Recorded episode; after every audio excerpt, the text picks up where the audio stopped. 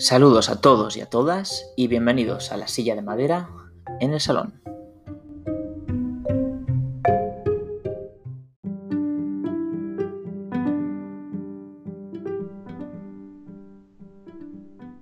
Muy buenas a todos y bienvenidos un episodio más a la silla de madera en el salón. Hoy se sienta con nosotros Juan. Juan.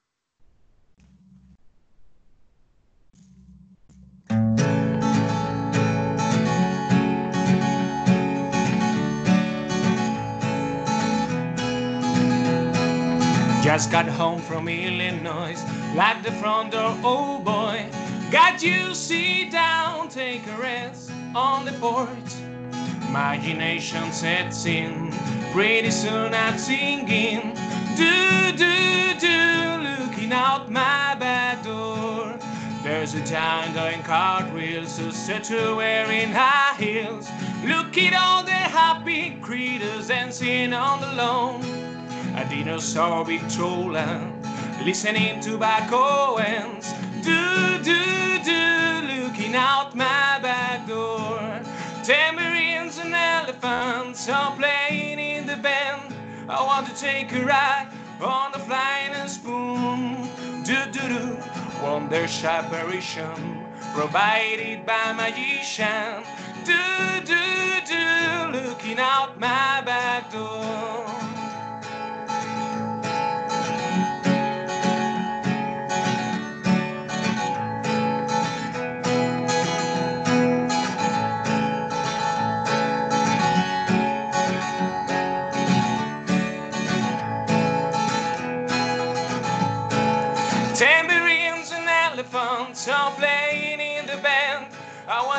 Take a ride on a flying spoon. Do do do. Water me tomorrow. Today I bound no sorrows. Do do do. Looking out my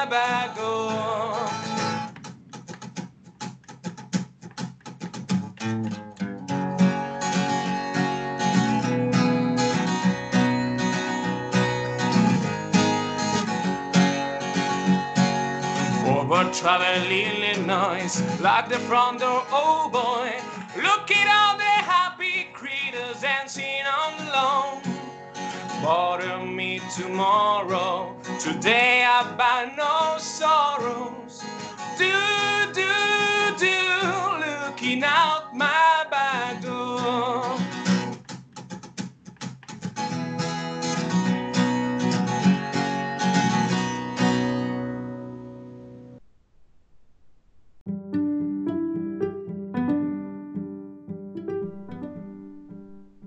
Buenas tardes, Juan, ¿qué tal estás?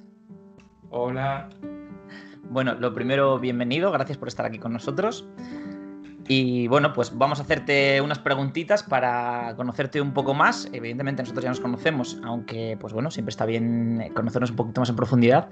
Y sobre todo, pues para la gente que te está escuchando, que sepa quién eres un poco y, y lo que haces, ¿vale? Entonces, bueno, cuéntanos para empezar, Juan, eh, pues de dónde eres y si sigues viviendo en la ciudad en la que naciste y eso. Hola Jairo, bueno, que en primer lugar muchas gracias por tenerme aquí en la silla de madera, es un, un honor y un placer. Uh -huh. Y bueno, pues eh, yo soy de, de Valladolid.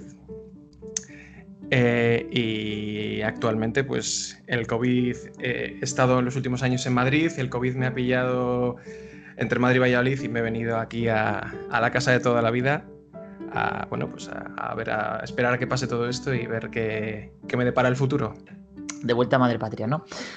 Efectivamente. Bueno, vamos a empezar a hacer como una especie de, mm, no diría recopilatorio, pero sí desde que eras más pequeñito hasta ahora, eh, a que nos cuentes un poco, pues bueno, eh, cómo era tu infancia, en qué barrio creciste de Valladolid, porque hay gente, bastante gente de Valladolid que, que nos escucha, entonces supongo que, bueno, pues que te gustará eh, saberlo. Y bueno, pues cuéntame un poco dónde creciste y pues qué, qué aficiones tenía el, el Juan Niño. Bueno, pues el, el Juan Niño eh, creció en el barrio de las Batallas, en Valladolid, que es un barrio muy, muy, muy pequeñito, uh -huh. que para los que seáis de Valladolid está entre la Pilarica, la Rondilla, bueno, la zona de las universidades. Uh -huh. Y bueno, pues eh, digamos que yo no, no eché raíces en el barrio, no, como es tan chiquitín, pues no tuve a lo mejor esas infancias que han tenido otros, otros amigos que con amistades del barrio toda la vida jugando al fútbol. Yo pues no tuve esa suerte, así que mis, tardes de jugar al fútbol pues eh, iban todas al verano cuando me iba al pueblo y ahí sí que no paraba, era un entrenamiento intensivo de cara a la, temporada que venía después. ¿De qué pueblo, qué pueblo tienes? Eh, de Pedrajas de San Esteban. Ojo, Pedrajas, eh, ahí conozco yo mucha gente y toda muy fina. gente muy maja en Pedrajas, sí, sí. Un abrazo a la gente de Pedrajas desde aquí. Y bueno, ¿qué querías ser? Lo típico, típica pregunta que te, que te harían mil veces, como nos hicieron a todos. ¿Tú qué querías ser de pequeño? Yo de pequeño, bueno, yo de pequeño quería ser Raúl González Blanco. Sí. como muchos otros niños de, mi época, eh, la gran mayoría, o muchos, bueno, no hablo por, por, o sea, estoy hablando por ellos, pero queríamos ser futbolistas y a mí me pilló en, pues yo qué sé, con, yo creo que fue con ocho añitos, siete añitos, cuando la figura de Raúl empezó a hacerse fuerte en el Madrid y yo puse mis ojos de niño en él y quería ser como él, pero bueno, no se ha intentado, pero no, no se ha podido llegar a lo mismo. Falta un poquito, un poquito de talento solo. Hombre, a ver, también apuntabas alto, evidentemente. Apuntaba alto. Sí, apuntaba, porque hay, hay muchos detractores de Raúl y apuntaba muy alto, muy, muy alto. sí, no, no, era, no, era, un jugador más virtuoso que se haya conocido en la historia de la liga, pero sí uno de los más eficientes, diría yo. Para mí ha sido, ha sido espectacular. Yo sigo sosteniendo, aunque me lleve muchos palos, que es, es el mejor jugador que hemos tenido de toda nuestra historia. Ojo lo que estoy diciendo, ¿eh? Ojo, eh, esto, esto sacaremos clip y lo, y lo pondremos en Twitter. Vaya tira. O sea que madridista de corazón, ¿no? Supongo. Sí, la verdad es que sí. Con, eh, eh, los años eh, me estoy haciendo súper pucelano, futbolísticamente hablando, y ya no sabría decirte. Tengo un 50, quizá un 55 Madrid, 45 Valladolid, pero con el tiempo acabará, acabará pasando. Tirando todo para casa, ¿no? No sé si te has enterado que mm, se reanuda la liga. pues me he enterado, pero no sé qué, qué fecha pues no sé si la semana que viene empezaba ya y se va a jugar todo en, no sé si, o en tres semanas o en mes y medio, no estoy seguro exacto de cuánto tiempo, pero yo había leído que se iban a jugar eh, unos 300 partidos en eso, en ese periodo de tiempo, o sea, bueno, 300 partidos sumando liga alemana, liga inglesa, etcétera, etcétera, o sea, todas las grandes competiciones en eso, en muy, muy poquito tiempo. Lo que pasa es que, pues claro, no se puede ir a ver, evidentemente. Me da que van a tener mucho trabajo los fisios de los equipos porque con tanta carga de trabajo después de dos meses sin jugar va a haber una plaga de lesiones, seguro. Sí, pues es un poco formato NBA, ¿no? Que no entrenarán casi nada y solo será partido, partido, partido, partido, partido y partido. Ya ves, encima jugándote todo. Hmm. Ahora sabrán lo que es la, la vida del futbolista aficionado que simplemente juega y toma cervezas. Eso es. Básicamente. Bueno, antes comentabas, Juan, que bueno, por el tema del, coronavirus, pues que te tuviste que volver de Madrid. Vamos a ir un poco ya adelantando en el tiempo, no vamos a llegar tampoco al coronavirus aún. Eh, pero bueno, creciste en el barrio de las batallas, eh, quisiste ser Raúl González Blanco, te quedaste cerca. Entonces, el Juan de 18 años, ¿qué decisión tomó cuando terminó el instituto y veía que el Madrid lo tenía un pelín lejos, vamos a decirlo así?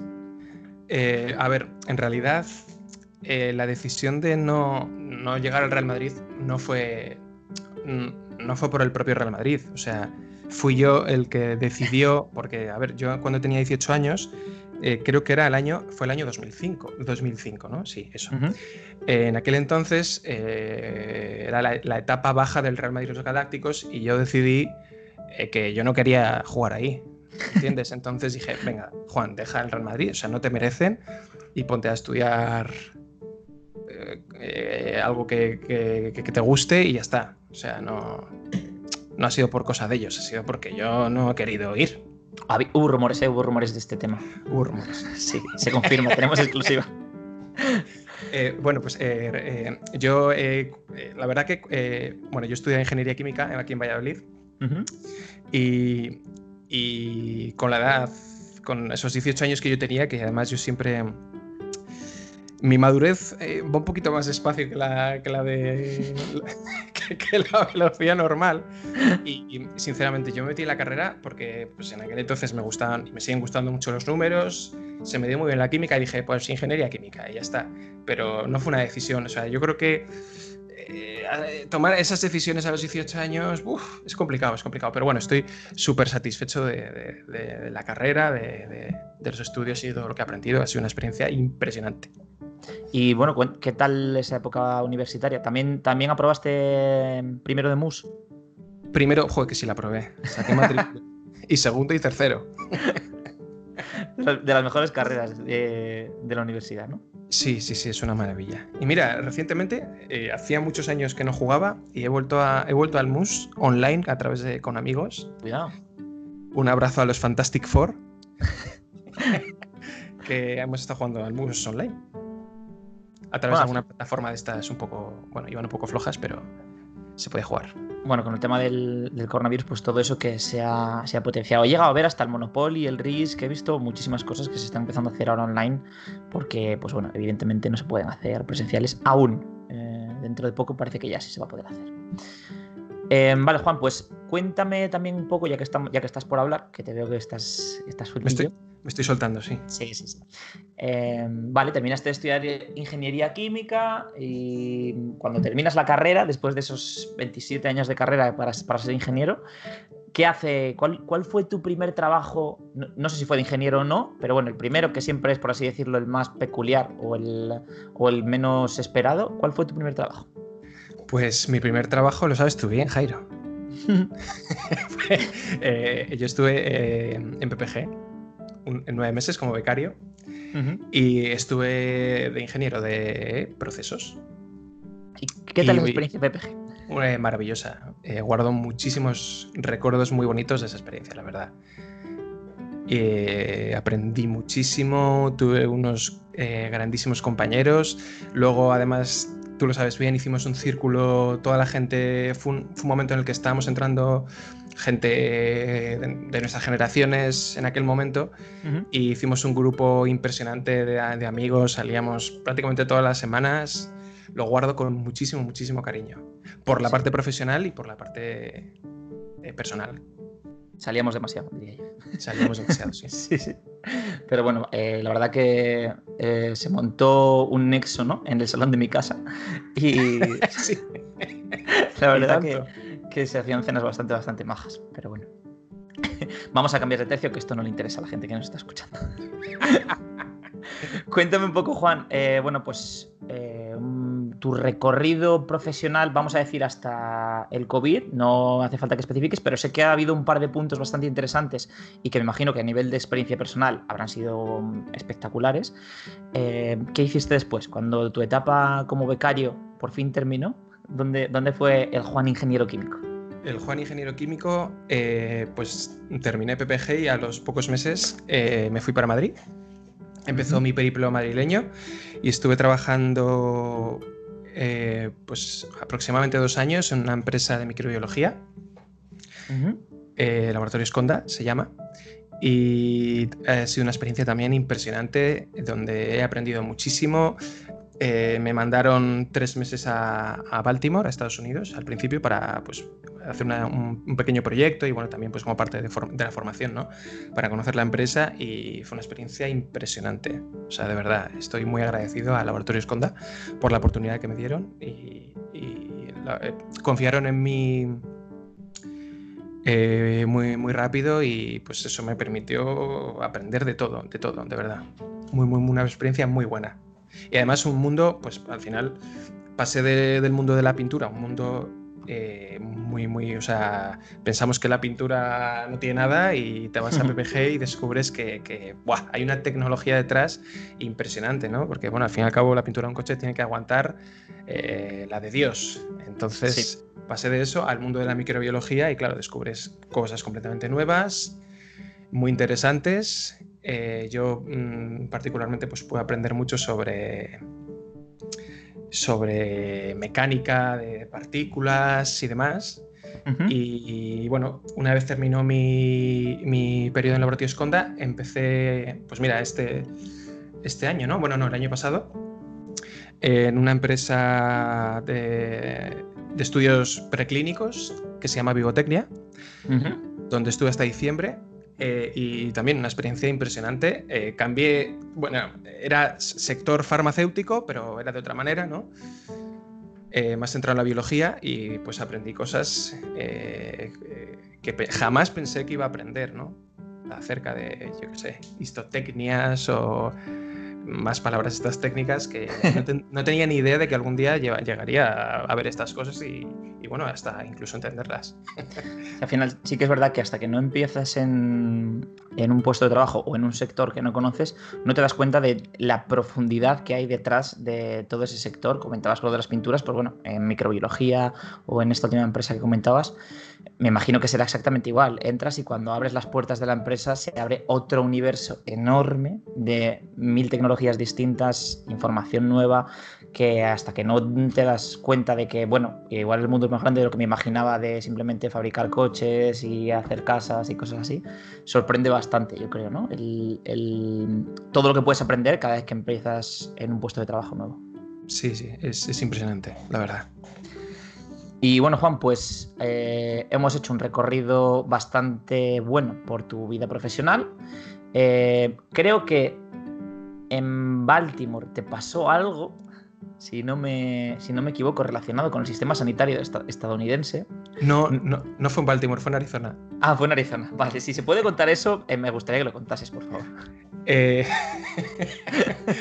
Pues eh, a ver, eh, yo hice el, proyecto final de carrera en Arizona, en Tucson, una ciudad maravillosa, muy, muy sureña, por así decirlo, ¿no? Eh, ¿Eso está en Texas o cerca? Arizona, no, Arizona está.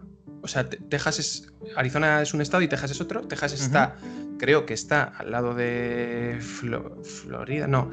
O sea, están los estados estos, Luisiana, húmedos del sur, luego está Texas, luego no sé si entre medias está Nuevo México y, al lado está Arizona. O sea, Arizona a su izquierda tiene California, ahí a su derecha Nuevo México y ahí debajo es México.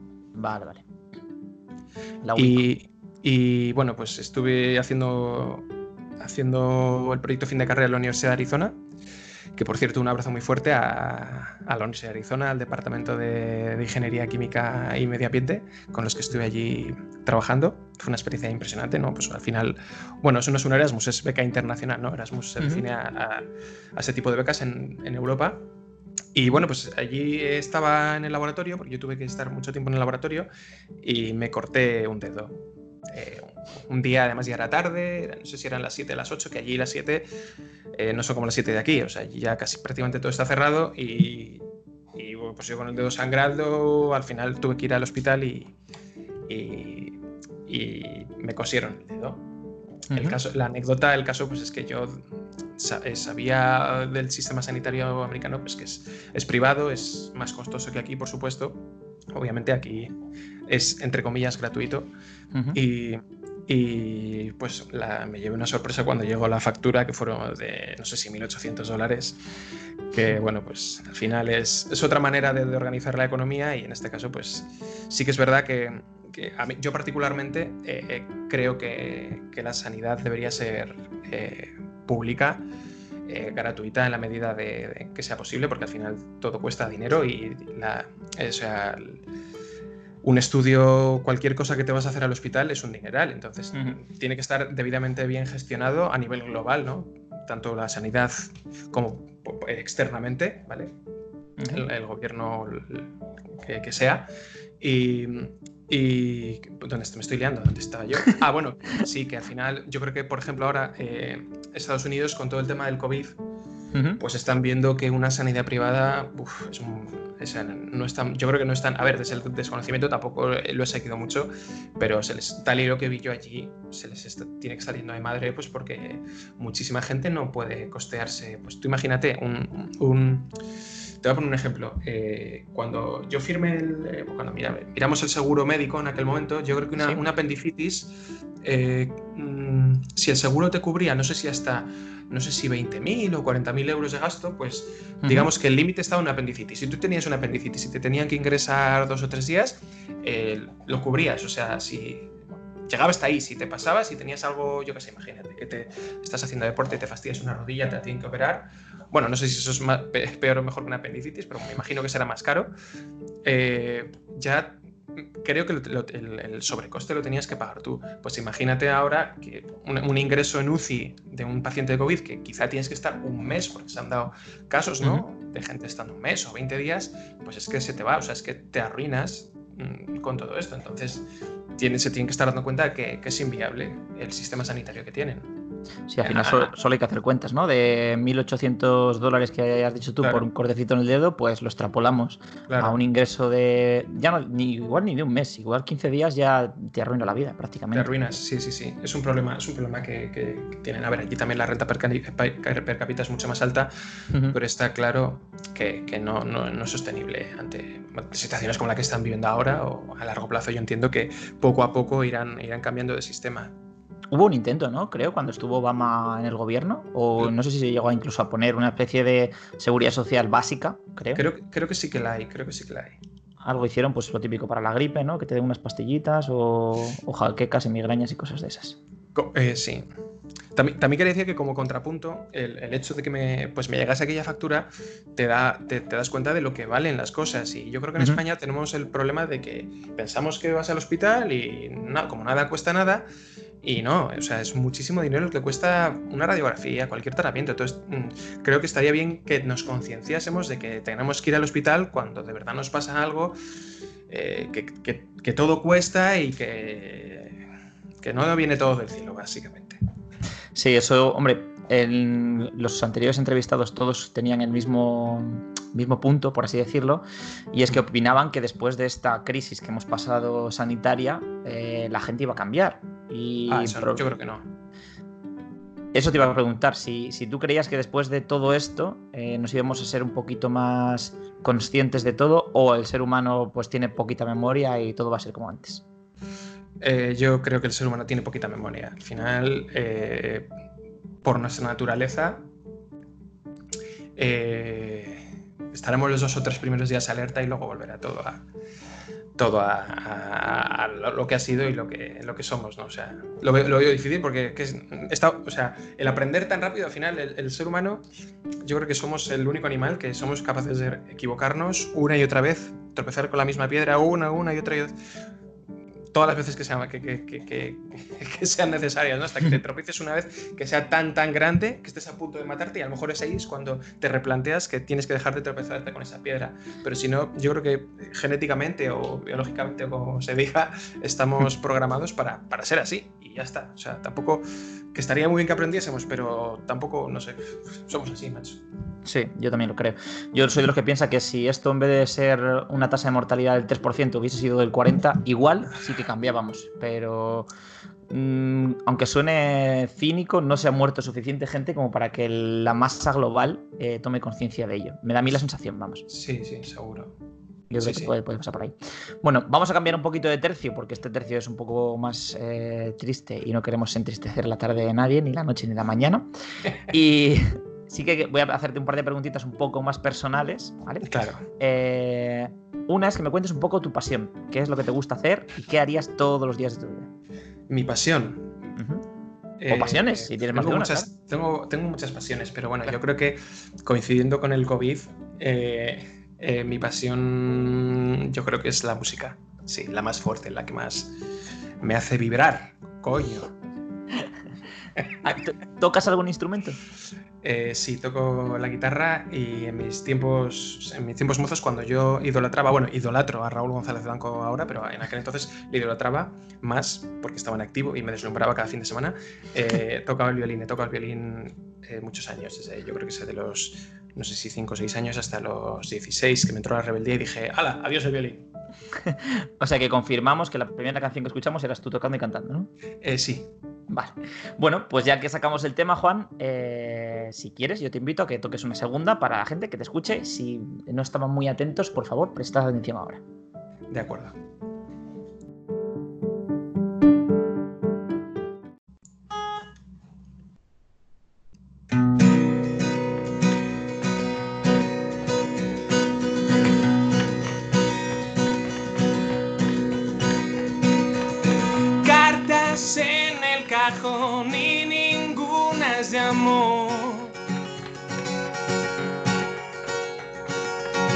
Nunca un príncipe azul por tu vida pasó.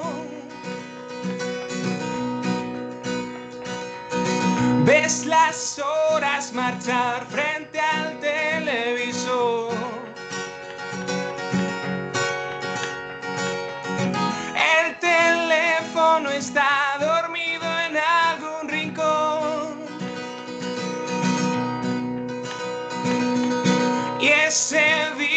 Que da vueltas sin descansar. Esa música que no podrás olvidar. No podrás olvidar. Háblame de tu oscura habitación, de tus noches sin dormir, de tu calor. Llámame y a tu lado yo estaré. No me preguntes quién soy, pues no lo sé.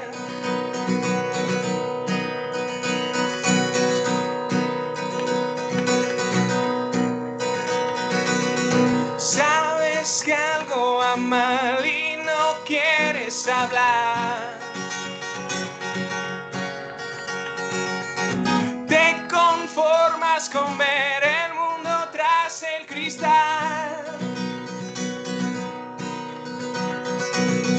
Y ese disco que da vueltas sin descansar.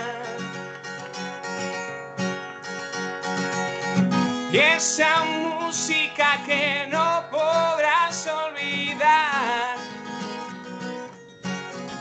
No podrás olvidar. Oscura habitación, de tus noches sin dormir, de tu calor.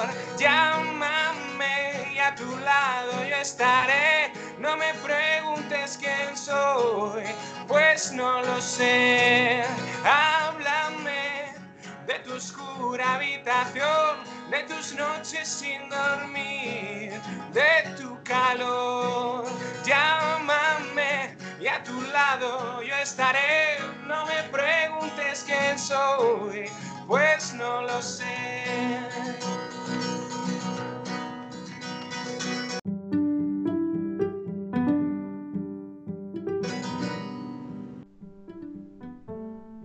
Aplaudiría, pero creo que colapsaría el micro, entonces no lo vamos a hacer. Simplemente digo que, aplaudiría, pero que seguramente colapsaría el micro, entonces no lo vamos a hacer. Se me, ha- se me han ido un par de acordillos, pero bueno. Bueno, son-. Son cosas del directo que al final hay que valorarlo también, que no es lo mismo meter una canción grabada que, que un directito aquí que siempre está bastante guay.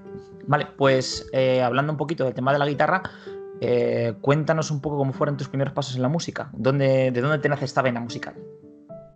Eh, bueno, mis primeros pasos fueron, eh, como te he dicho, yo qué sé, con 5 o 6 años. Un día mi madre dijo, eh, Juan, eh, me veían, ¿no? Que yo cuando había música en casa o lo que sea, pues yo me ponía a bailar o a hacer, eh, tocar instrumentos virtuales, cosas así. Y un día me dijo, me vino mi madre y me dijo, Juan, te he apuntado a tocar el violín. Y yo dije, vale.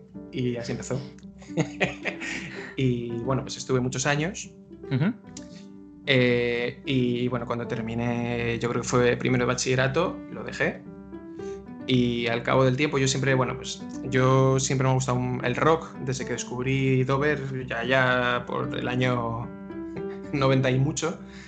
Eh, eh, me empezó a gustar muchísimo Dover, entonces yo ya me quedé con que la guitarra, la guitarra, y pasaron muchos años hasta que, eh, pues yo creo que fue dos, 20 con 25 añitos, una cosa así, ya me compré mi primera guitarra y fue cuando empecé a, a darle caña a la guitarra. Y hasta, hasta entonces, ¿no? Y hasta ahora sí, claro. Bueno, la verdad que se, se nota que llevas tiempo practicando y sobre todo se nota que te gusta, porque al final es eh, siempre pasa con los instrumentos musicales que mucha gente empieza a tocarlos, pero poca gente termina tocándolos, porque normalmente se suelen quedar. Y si no eres constante y, y no estás muy encima de practicar, practicar, de que te duelen los dedos, de que te salgan callos, de que te sangren incluso a veces, no se llega al, al punto de poder tocar bien y, y poder disfrutar de lo, que, de lo que estás haciendo, yo creo. Y se Sí. nota que lo haces, evidentemente. Y bueno, con todo esto del, del COVID, eh, pues pasó algo, ¿no? Que mm, tuviste que volver, como comentabas antes. Sí. ¿Y qué inspiración te vino? Porque yo ya sé lo que pasó, pero igual hay mucha gente que no lo sabe. Entonces, ¿cómo, cuéntame un poco cómo- cómo, pasó lo que pasó. Sería la pregunta. Eh, pues mira, eh, bueno, como has dicho, eh, yo estuve trabajando en Vivotecnia, ¿no? Y bueno, pues empecé, yo llevaba tiempo de- detrás de- del mundo de la programación, el Big Data, y me decidí pues este año empezar un máster, ¿no? Entonces, Ujú. bueno, eh, dejé el empleo en el que estaba y me puse a full con el máster y por eso me ha pillado entre Madrid y Valladolid, ¿no? Porque pues, con todo esto se, se cancelaron las clases y me, me vine a Valladolid, obviamente, para no hacer tanto gasto. Y, y bueno, pues aquí dentro de, dentro de, los números del Big Data y tal, pues me vino la inspiración y dije, voy a grabar eh, vídeos de música y los voy a subir al Facebook. no, en realidad, a ver, en realidad, eh, está un poco tonto. Eh, pues, eh, llevo, llevo pues tiempo cantando y tocando, la verdad que es algo que me, me gusta mucho, muchísimo. Y, y, pues he tocado para amigos, la familia, no sé qué. Y un día dije, venga, voy a, con todo esto del COVID, dije, voy a subir los vídeos, a ver, a ver qué pasa, a ver si le gusta a la gente. Y, y, oye, pues la verdad que sí que sí que está gustando. Y, y nada, pues decir a todo el mundo que muchísimas gracias por, por- por el apoyo. La verdad que yo no, no me esperaba esa respuesta y que, que- que me, me alegra muchísimo que os gusten las canciones que, y, es- y espero pues que, que las, las podáis disfrutar. Eh, todo lo que las disfruto yo tocándolas porque yo me lo paso pipa, va- vaya, o sea, disfruto muchísimo. Bueno, para la gente que no te tenga agregado al Facebook, eh, comentar también que tienes un canal de YouTube, eh, Sí. Juan Sesma, si no me equivoco, ¿no? Eso es, sí. Eso es. Y ahí pueden ver eh, algunos vídeos tuyos. Creo que no están todos los que están en Facebook, pero sí que tienes varios subidos. ¿Y cuántas canciones has subido hasta ahora a Facebook? ¿20 So- o más? No lo sé, más de 20, yo creo Más que de es 20, ¿no? cerca de las 30 andará. ¿Y tienes alguna eh, favorita o alguna que digas tú? Yo creo que en esta lo bordé. Pues eh, todo el mundo, todo el mundo me dice que la que más les ha gustado ha sido, bueno, todo el mundo, varias, varias personas me, me han dicho que les ha gustado mucho la de High and Dry de Radiohead, que yo la verdad que no quedé muy convencido con la, la canción, pero bueno, sí que sí que me gusta el resultado. Pero la- yo creo que la que más me ha gustado, más porque era, era un reto, suponía un reto para mí, porque siempre, eh, la- eh, casi desde que empecé a tocar la guitarra la intenté aprender, Ujú. la intenté cantar, pero me costaba horrores, o sea, no podía avanzar con ella, que es la de One Night de Elvis Presley, que es eh, para mí la, la que más me gusta. es la- pero más que nada por eso, ¿no? Porque es- ha sido como, coño, he podido sacarla adelante cuando llevaba mucho tiempo que era incapaz, ¿no? Porque bueno, al final eh, Elvis Presley es Elvis Presley, es, no, es- es fácil. La verdad que sí.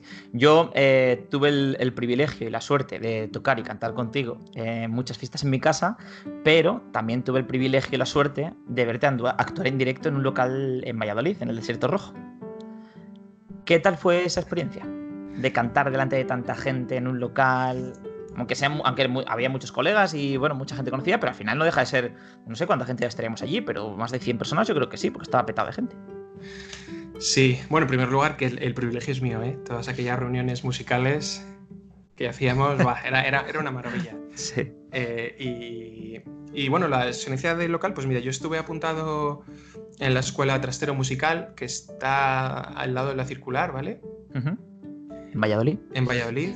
Eh, os animo a todos aquellos que queréis aprender a darle caña a la música, que vayáis a- al trastero musical. Y bueno, también quiero hablar de Pianísimo, que fue la escuela donde yo aprendí violín. También, eh, el trastero musical es una rama más moderna, ¿no? más enfocada en, pues, en batería, guitarra. Bueno, que espero que, que me corrijan si me equivoco, batería, guitarra, voz. Vale, yo, yo fui al trastero musical a aprender a, bueno, pues a mejorar el canto y demás con Elo, una profesora maravillosa. Un abrazo muy fuerte para ella y para todo el trastero musical. Y, y también para pianísimo, que yo en mis años de violín pues me, me estudié en pianísimo muchísimos años, así que un abrazo muy fuerte también para ellos. Eh, la experiencia del trasteo musical, bueno, pues eh, eh, yo estaba apuntado a, la voz y digamos que ellos organizaron, la verdad que me parece una iniciativa estupenda, organizaron una, organizan una, un, concierto un día, creo que son dos al año o tres al año, no sé cuándo, no sé si Semana Santa, Navidad, verano, ¿no? Y con todos los alumnos, cada alumno pues hay guitarra, hay batería, hay bajo, hay gente que, que también va a clases de canto y nos lo organizan para que toquemos canciones juntos y, y la verdad que esto es una chulada y fue una experiencia pues, pues muy buena, muy buena, la verdad. Y encima teneros allí a vosotros y además más amigos, pues, pues fenomenal. ¿Y nervios antes de salir al escenario o cómo, lo gestionaste? Porque eso, no sé si era, era la primera vez que cantabas delante de tanta gente. Pues no lo sé. Quizás sí. Yo creo que sí, sí. Pues nervios, claro, por supuesto, siempre hay nervios. Si no los hubiese, sería malo sería, ¿no? Pero sí, sí, siempre, siempre hay nervios. Pero bueno, es hasta que hasta que empiezas a cantar las, los primeros versos y ya te, empiezas a soltar. Ya sabes. Solo. ¿Y después de eso has tenido más experiencias en escenario o ha sido la última? Pues tuve... Eh, eh, vale, quiero mencionar, eh, al hilo de todo esto, en Pedrajas, ¿Sí? mi pueblo, ¿vale? formo parte de la asociación Eres Más, que somos una asociación que que estoy aquí haciendo promoción a tope ¿eh? de todo. sí, sí, aprovecha que paso está. eh, somos una asociación que, de cultural que tratamos de llevar eh, eventos eh, culturales, sobre todo musicales, a Pedrajas, ¿no? De la música que nos gusta, montamos conciertos, hay un ciclo de jazz muy, muy, muy bueno, así que os animo a todos los que queráis asistir, ahora, ahora complicado, ¿no? Pero bueno, más adelante. A, los ciclos de jazz o conciertos que organizamos en Pedrajas, porque traemos, llevamos grupos muy buenos y es una, es una maravilla. Eh, quiero comentar esto, un abrazo para todos los de la asociación Eres Más, ¿vale? Eh, que por cierto, eh, organizamos el Galan Fest, que es un festival que hacemos todos los años, finales de septiembre, principios de octubre, para que cuando sea el momento pues os animéis y ya, ya seguiré haciendo promoción. El caso es que en la asociación Eres Más pues me han, me han dado la, la, oportunidad en algún concierto, en alguna cosa pequeñita, acústica, pues tocar dos, a lo mejor he tocado dos o tres veces y me lo he pasado fenomenal. Muy bien, muy bien, bien. Además ahí he tocado con gente eh, pues, pues profesional, ¿no? Que yo pues, no dejo de ser amateur. Hmm. Y, y eh, muy bien, muy bien. Al final es que tocar, al que, si te gusta, te subes al escenario y aunque estés nervioso, macho, ya. Y, y, yo creo que a ti te pasa lo mismo, Jairo. Sí. Hasta que, no por cierto, podrías, que, por cierto, podrías animarte algún día. Algún día, algún día algo, algo. Sé que tienes una voz muy buena y muy bonita. Gracias. Pero hace, tiempo que no la oigo. Sí, eso es verdad, es verdad. Pero quizás cuando hayan pasado 30 capítulos del podcast suba algo. O cuando lleguemos a un número X de, de seguidores en el podcast. Que por cierto, hemos pasado ya a los 100. Muchas gracias a todos. Eh, igual subo algo, ya, ya lo veré. Depende, lo, lo, preguntaré por Twitter a ver qué opina, a ver qué opina la masa. Tienes, ay, Jairo, macho, tienes que subir algo que cantas muy bien. Hombre, por Dios. algo, algo saldrá. Vamos a volver con, contigo, que la entrevista va sobre ti. No me líes, que te conozco. enfocándonos un poquito al tema del, canal de YouTube, no sé si es algo que tú quieres explotar o que quieres aprovechar ahora que ya que lo estás haciendo en Facebook, extrapolar todo ese contenido que estás metiendo a YouTube, o simplemente eh, no es una herramienta que uses tanto como, la, como utilizas Facebook, por ejemplo. Pues, eh, si te digo la verdad, yo, yo lo de las canciones me lo planteé, dije, venga, me pongo a subir canciones, así me, me, me motivo eh, me, pongo a darle caña porque con la, me meto presión, que al final es eso, y, le doy caña a las canciones y las, las perfecciono. Y la verdad que eh, me noto una mejoría bastante grande porque, bueno, pues yo llevo los primeros años que empecé a tocar la guitarra, tocaba muchísimo, hasta me he llegado a tirar 10 horas al día, ¿no? Cuando lo pillas ahí con ganas, pero pasan los años, te estancas. Yo, pues, me gustaría poder empezar a tocar ya un poco más de punteo, meterme en, en, en, escalas y conocer la guitarra y, y entenderla, leerla y saber que, ¿sabes? Sin necesidad de mirarla poder expresarte, ¿no? Eh, eh, bueno, pues el caso es que al llevar tantos años tocando acordes, pues al final te, estancas, no tienes la misma motivación. Pues dije, venga, me pongo a subir canciones, que es una manera de meterme presión y oye, está, está, está siendo fenomenal porque pues no dejo de tocar muchas canciones. Piensa que, detrás de cada canción es que lo mismo la, he tocado 20 veces en casa, desgalletándome Eh, y al final, pues eso, vas viendo que con los días, oye, vas, vas, vas, vas mejorando, ¿no? Poco, pero vas mejorando. Porque, tío, tío, me, he ido de, me he ido de la esta, de que estamos hablando. Tranquilo, no te preocupes. Hablamos sobre el tema de YouTube, de si vas a Ah. explotar la plataforma. Vale, pues eh, la, la idea inicial era subirlo, eh, si a la gente le gusta, fenomenal, yo mejoro la guitarra, me- mejoro, pues al final todo lo que practicas te vas mejorando, ¿no? Y bueno, pues eh, también me animo a subirlo a YouTube. Entonces, la verdad que eh, yo siempre, eh, a ver, para aprender a para tocar canciones, pues eh, lo, que, lo que hago es miro una canción, pongo acoustic cover y, y Ujú. veo cómo otra gente la ha tocado, ¿no? Gente que, pues la gran mayoría de las veces sabe mejor, tocar mejor que tú y sabe darle, bueno, pues va- va- va- vas aprendiendo, ¿no? Pues viendo gente y viendo pues, que hay, hay artistas impresionantes en YouTube, como voy a decir uno que a mí me flipa muchísimo, o sea, es, es un artistazo que se llama Mike Massé, ¿vale? M-I-K-E, Massé, que hace versiones muchas de Radiohead, que sé que te gusta, Sí. eh, hace de todo, tiene unos vídeos en un... Los, los que más me gustan son los que están ahí como en un bar, eh, que, que, bueno, tiene- tienen millones de visitas, entonces son fáciles de- de identificar. Ujú. Y dije, ¿y por qué no me monto yo un canal y voy subiendo, voy mejorando, voy viendo a ver, a ver si gusta, no gusta y tal? Y es una manera de, de mantenerme tocando la guitarra y, y, oye, si se puede ir mejorando, puedes ir subiendo buenos vídeos y, y logras que, que- que guste a la gente, que, que les emocionen tus canciones, pues fenomenal.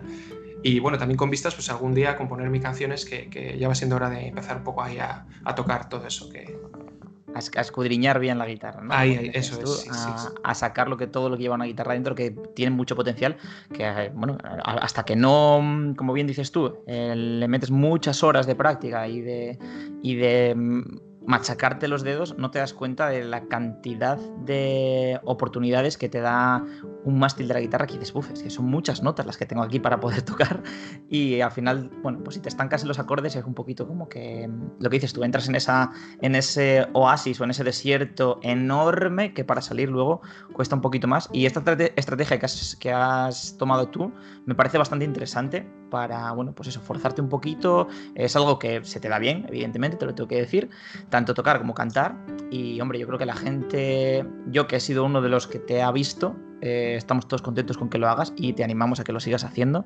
Y sobre todo yo, eh, que conozco un poquito más el mundo de las redes sociales y eso, ahora que estoy metido en tema marketing, te animo a que explotes mucho, muchísimo YouTube. Muchísimo, Juan, explótalo muchísimo, no te puedes imaginar cuánto. Una pregunta pues- que quería hacerte sobre esto. Sí. ¿Te gustaría que fuese, que llegase a ser tu modo de vida? Eh, no Ojo, lo ¿eh? sé. La verdad que no lo sé, nunca lo he pensado, ¿eh? Yo no- nunca me lo he planteado así. Pero bueno, oye, si, si pasa, yo, lo- yo voy a seguir haciendo las canciones, voy a tratar de seguir mejorando. Tengo intenciones de apuntarme con algún profesor bueno que hay aquí por Valladolid. Si sabes de alguno, eh, me dices. y, y seguir mejorando. Y si puedo ir mejorando, Ojo, estoy repitiendo palabras constantemente. No te preocupes. Eh, eh, pues los. eh, a ver, yo creo que hay, hay un mundo, ¿eh? A la hora de los sonidos, el vídeo, poder currarte vídeos guapos. pf, ves, ves cada gente por ahí en YouTube que, que, que da gusto ver los vídeos, ¿no? Cómo están editados y tal. Pues también habrá- tengo que meterme en esas historias. Entonces, bueno, Ujú. poco a poco. Mi, mi- mi prioridad es eh, tocar mejor y cantar mejor. Y lo otro, pues poquito a poco, a ver. Ya, ya iremos viendo, oye, si algún día. A ver, tampoco creo que de YouTube se pueda sacar mucha historia, ¿no? O sea, al final. Ya, luego te explico. Después de la entrevista te cuento, te cuento varias cosas y ya verás cómo te cambia un poco la percepción. Vale. Em, vale, ¿y te has planteado hacer alguna colaboración con alguien, algún dúo? No lo digo por mí, ¿eh? Digo en general, si te has planteado hacer algo con alguna otra persona, ahora que se lleva tanto esto de eh, los famosos que cantan con otros famosos por Skype y cosas así. Yo estoy deseando tocar con gente, o sea, estoy, estoy solo aquí con mi guitarra, sin poder hacer voces, sin poder que haya aquí otro instrumento, un poquito de percusión por detrás. Lo estoy deseando, o sea, cualquier, o sea, ahora mismo soy la persona más fácil del mundo para convencer tocar con alguien, porque es que estoy medio loco de que tengo ganas de que un día venga Jairo aquí y se ponga a cantar conmigo, que también venga Amelia, que canta fenomenal, Sí, la verdad que que, sí. que, que, eh, o sea, Es- y canta y está aprendiendo a tocar la guitarra. Sí, sí, sí, sí. Pues ojito, ojito. Montamos aquí el trío la la la.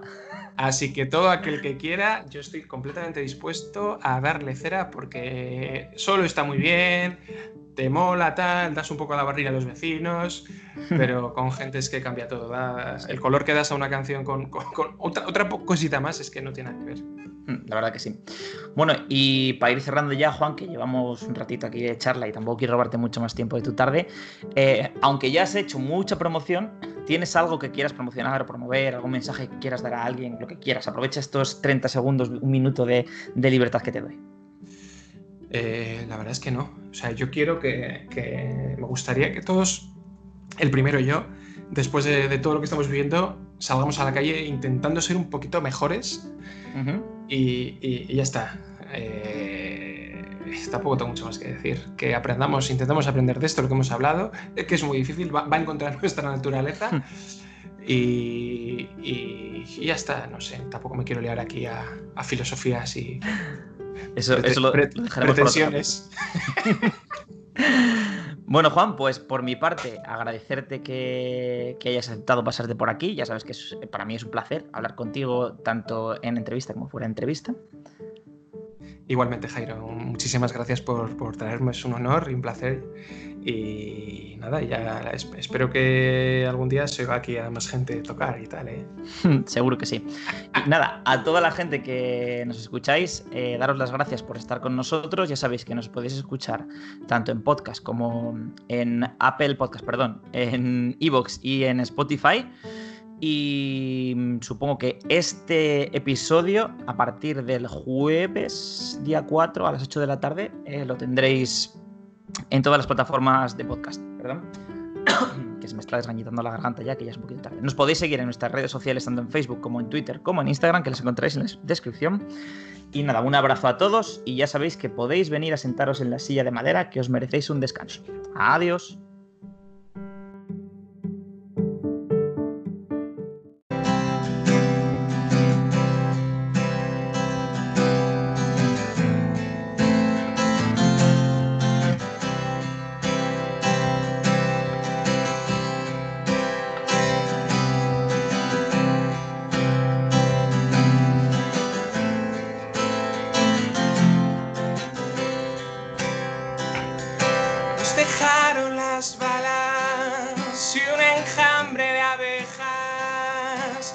Fue su tesoro y una noche oxidada.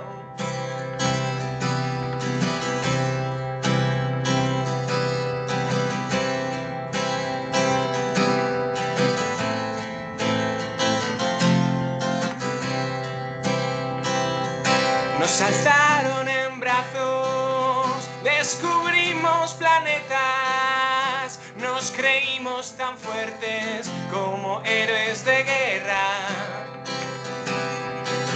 Y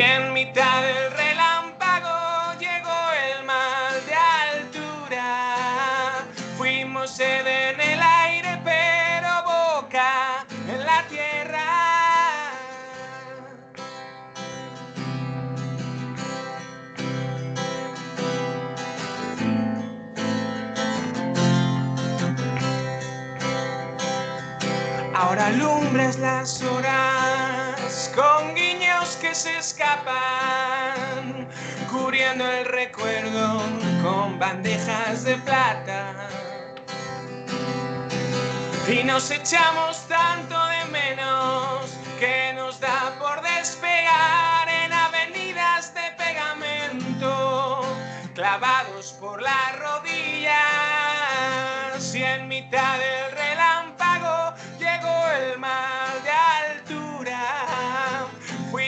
en el aire, pero boca en la tierra.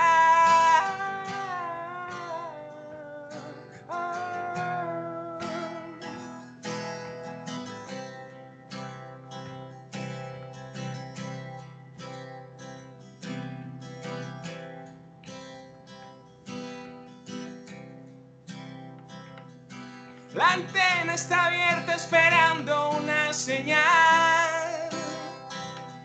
La señal que no llega a esta sala de espera es una eternidad.